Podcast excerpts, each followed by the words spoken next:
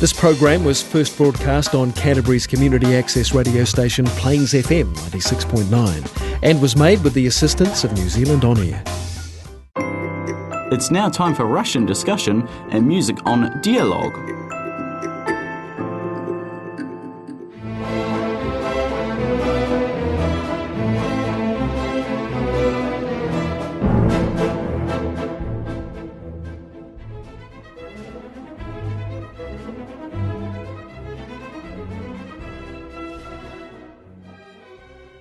Здравствуйте, дорогие друзья!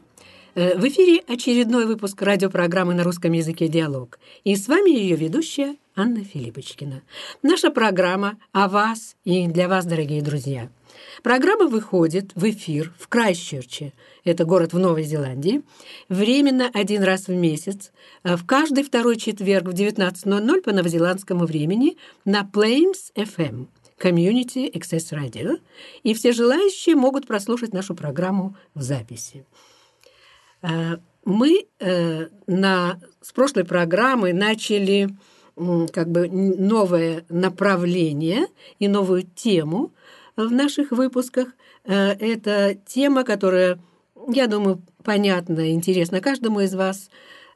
Тема о мигрантах. Потому что те, кто нас слушает, мы знаем, что это люди, которые приехали из разных уголков бывшего Советского Союза, а, но люди, которые говорят по-русски, сохранили язык и э, интересуются русской культурой, скажем так.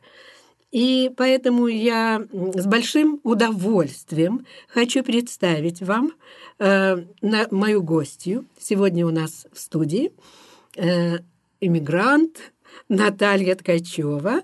Э, и те вопросы, которые я подготовила э, для нее, и вопросы, которые интересуют прежде всего меня.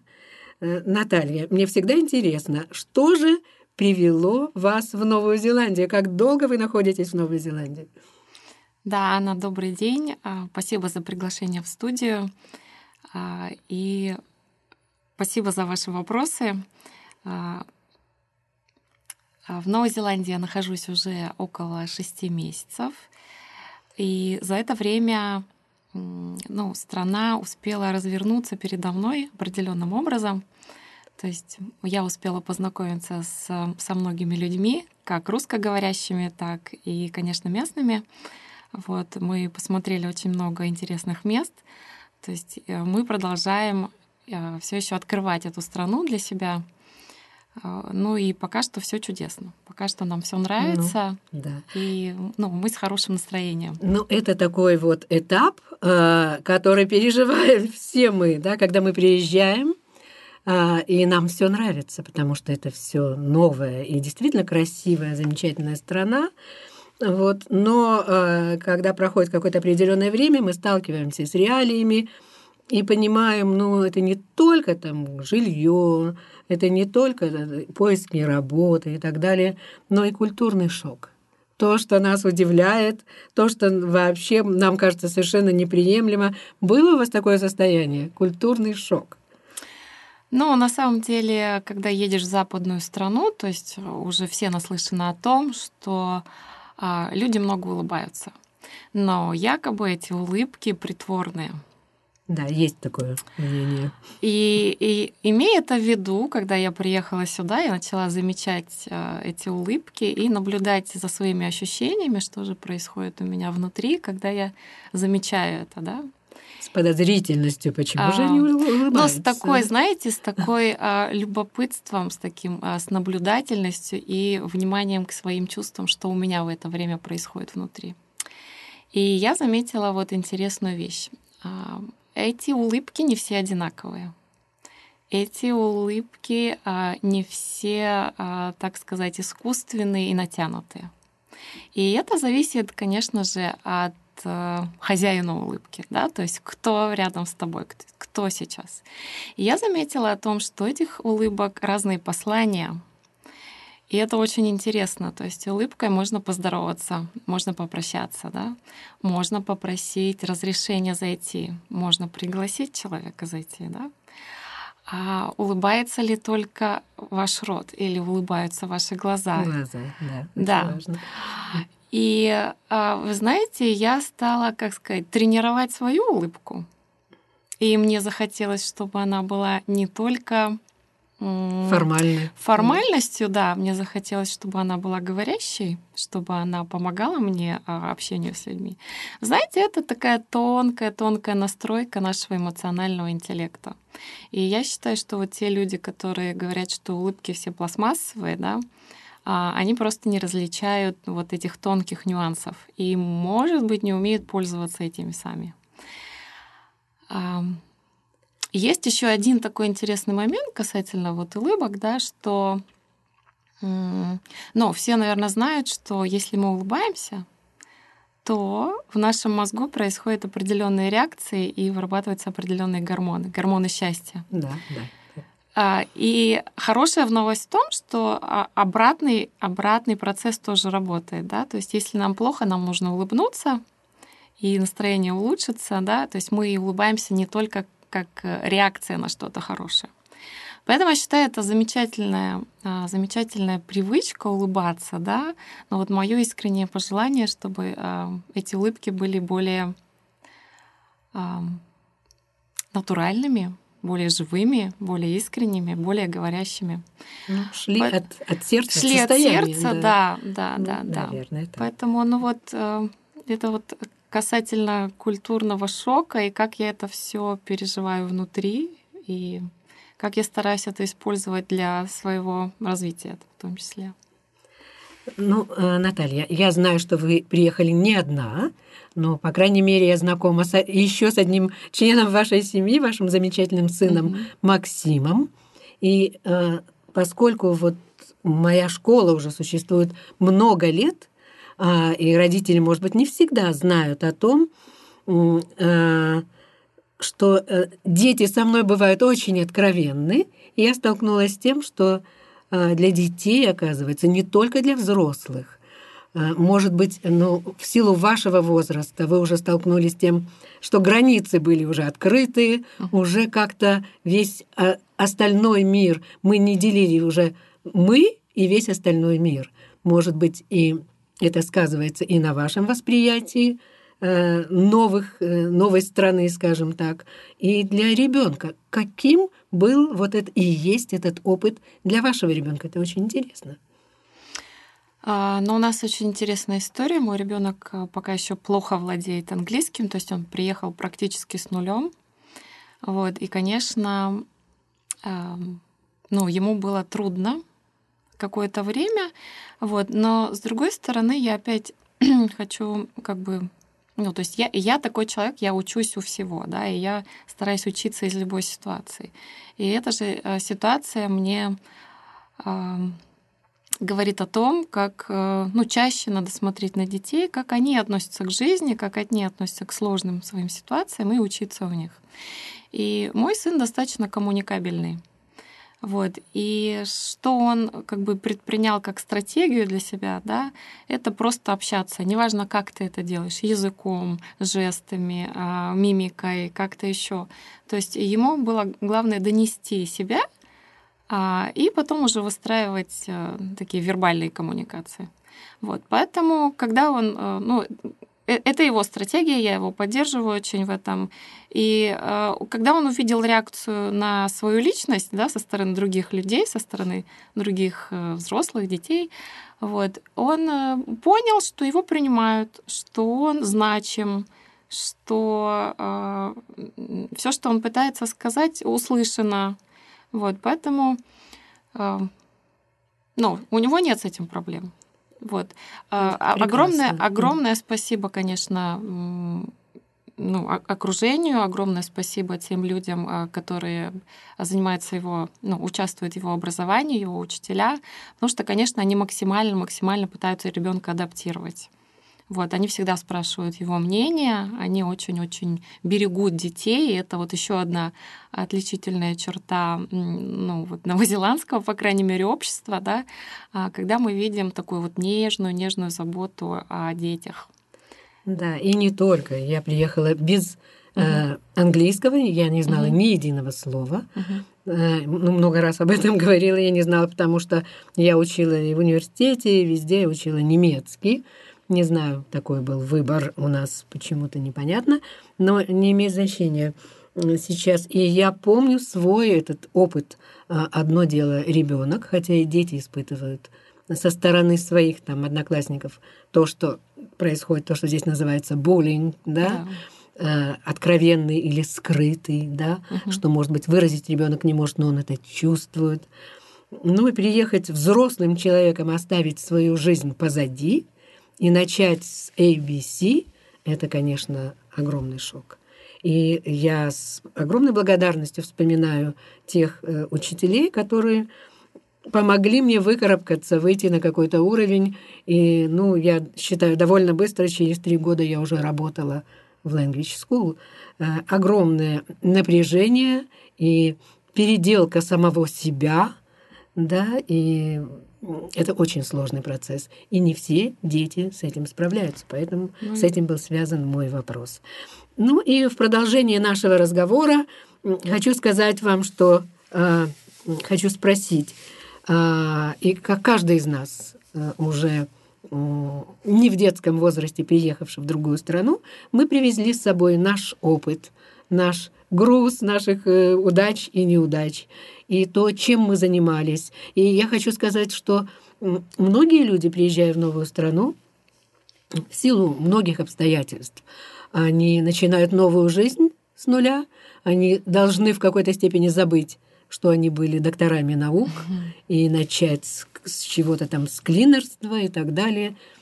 И не каждый может пройти этот путь без э, каких-то психологических травм. Другой путь человек, вот я сталкиваюсь и всегда ищу учителей для своей школы. Человек, который проработал в школе, в нашей там постсоветской, в советской 15-20 э, лет, приехав в новую страну, он говорит, боже мой, никогда в жизни я не приду в школу учить детей. То есть полный отказ от того, чему он учился, чему посвятил годы своей жизни, что произошло у вас. Что произошло? Изначально, я просто помню, мы начали наш разговор, что у вас образование, да, вы как финансист, и вдруг вы переключились на совершенно другую сферу – и расскажите немножко об этом. А, да, действительно, я, у меня первое образование учительское, кстати, второе образование финансовое, и я долгое время проработала в финансах, либо около финансовой сферы. И, конечно, то, чем я сейчас занимаюсь, это вот новая для меня сфера, это сфера психологии, коучинга и помощи людям. То есть сейчас я себя считаю а, человеком одновременно творческой профессии и профессии а, помогающей. Могу я э, сделать небольшой да. комментарий? Да, Мы говорим о э, совершенно для меня неизведанной сфере, ну, как э, педагог, как человек, который работает много лет с людьми, так или иначе всегда встречаешься, конечно, с такими вопросами, которые приходится решать в, в рамках э, психологии, да. Но вот я Э, от вас услышала этот те, термин нейрографика, и я посмотрела, конечно, готовясь к нашей передаче, что такое нейрографика. Это изобразительный метод работы с подсознанием и эффективный способ изменить жизнь в лучшую сторону. Его разработал художник и психолог Павел Пискарев в 2014 году. Э, нейрографика сочетает набор психологических подходов к несколь, и с несколькими техниками графического изображения. Ни одного слова здесь я понять не могу, кроме ну, художник, психолог. Совершенно новое как бы направление. Действительно ли оно новое или это хорошо забытое старое? знаете, направление действительно новое, и в этом его э, уникальность этого метода, поскольку действительно все ну, новое в последнее время это хорошо забытое старое. Мы говорим о направлении нейрографика. Да, нейрографика действительно появилась не так давно, и методу всего лишь 6 лет. И за это время метод укрепился в научных трудах, то есть э, есть э, какие-то доказательства научные исследования. Да, абсолютно, в этом, абсолютно в верно. То есть уже пишут люди диссертации на эти темы, и есть много патентов, есть много э, доказательств э, того, что это работает, исследований и так далее, и так далее. А, но мне хотелось бы сказать о том, что действительно это очень простой метод изменения своей жизни. Это метод сопровождения любых ваших проектов графическим способом э, очень, так сказать, многообещающие, многообещающие направления. И вот э, еще один из простых таких ответов, что такое нейрографика? Нейрографика – это творческий метод трансформации мира. Очень громкие слова. Действительно ли это так? Как? Э, да, действительно это так, потому что э, наш мир — это отражение нас самих. Поэтому если мы что-то меняем внутри себя, то однозначно мы видим ответ извне. Однозначно э, все окружение наше меняется, меняются наши, наше видение нашего окружения, меняются наши проекты, наше восприятие жизни и так далее. То есть все, что мы там делаем, конечно же, мы не меняем окружающий мир, меняем самих себя. А, мы меняем свое впечатление от той или иной темы, на которой мы хотим сегодня поработать. То есть это творческий э, метод сопровождения любых-любых ваших проектов, будь то внутренний проект, ваш личностный рост, ваш профессиональный рост, будь то какие-то социальные ваши навыки или коммуникации, будь то проекты, связанные с чем-то физическим, постройка дома или там новое ответвление вашего бизнеса. То есть на самом деле а, круг вопросов, который может а, решить, либо помочь, в которых может нейрографика, он ну, бесконечен. Ну вот, перед нами Наталья Ткачева, которая была финансистом, и вдруг она прыгнула в совершенно новую сферу.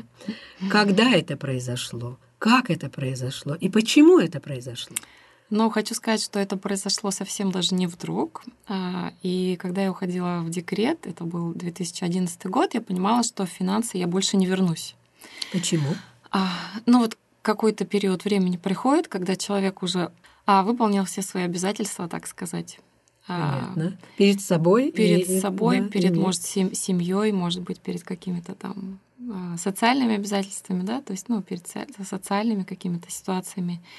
А, и ты уже понимаешь, что просто так ходить на работу ты не можешь. То есть, если тебе это дело не приносит удовольствия, если... Согласна. Знакомо. Знакомо, да. Знакома. Я думаю, что многим эта ситуация знакома, особенно женщинам, особенно когда они уходят в декрет. С другой стороны, не все решаются изменить свою жизнь. Однозначно, однозначно. Mm. А, и на протяжении долгого времени я задавала себе этот вопрос, что же я хочу делать. То есть потому что просто э, воспитывать ребенка и просто быть супругой, например, да, но мне не хватало. Мне хотелось чего-то большего. Мне хотелось выход к людям, мне хотелось общения, но такого вот не праздного, да, а именно э, наполняющего и приносящего пользу. Вот. И я пошла по э, пути, конечно, обучения, то есть этот путь мне знаком. А, и я начала учиться психологии, я начала а, заниматься ораторским искусством. И поверьте, для финансиста, ну, для а, простого бухгалтера, так скажем, да, это ну, не самый легкий путь. Да, могу представить. И... Где вы учились? Я училась в Алмате и брала какие-то удаленные курсы. То есть я отучилась в школе бизнес-тренеров Жанны Завьяловой. Это международная школа, а, которая, которую возглавляет Жанна Завьялова, и она, ну, такая вот и в, и в Европе она присутствует, и на постсоветском пространстве. И все-таки это был, а, было обучение бизнес-тренерству такое, знаете. И пройдя вот последний модуль, я все-таки попробовала поработать как бизнес-тренер и поняла, что любой бизнес начинается с человека. Любой бизнес начинается с личного преодоления. Поэтому все-таки я поняла, что мое направление обучение людей, но в психологической сфере, помощь людям в психологической сфере. Вот. И тогда уже я заинтересовалась арт-терапией, а, отучилась у Елены Тарариной, это такой знаменитый достаточно украинский арт-терапевт. А, какие-то дисциплины взяла по арт-терапии, и вот как-то как судьба все таки привела меня на арт-фестивали, Я попробовала участвовать в трансформационных играх, если кто знает. Нет. Чуть, чуть позже попробовала их вести сама, трансформационные игры. И на этих же фестивалях встретилась на мастер-классе с нейрографикой. И метод сразу мне понравился. То есть буквально за 40 минут рисования, причем ну, простого графического рисования, где не нужны какие-то специальные художественные навыки, а, мне удалось не только нарисовать а, картину, которая мне до сих пор симпатична, да, но я а, почувствовала что-то другое в своей теме, на которую я рисовала. То есть у меня появилось новое, абсолютно новое впечатление о проблеме, с которой я заходила в рисование. И у меня это заняло 40 минут. То есть без предварительной подготовки. И, Очень интригующе. Конечно. Да, и поэтому, поэтому я э, зацепилась за этот метод. Я прошла базовый курс через два месяца. И у меня уже после прохождения базового курса не осталось э, никаких сомнений о том, что я хочу э, этот инструмент сделать своим. И в конце концов я пошла учиться в Институт Павла Пискарева, Институт психологии и творчества. В Алмате. Да? А, он находится в Питере. Питере. А, ну, там можно учиться удаленно, что угу. сейчас я на самом деле и продолжаю делать. Вот. И сейчас я уже имею право, спустя год я уже имею право обучать людей этому методу. Э, я имею право работать с людьми и их вопросами.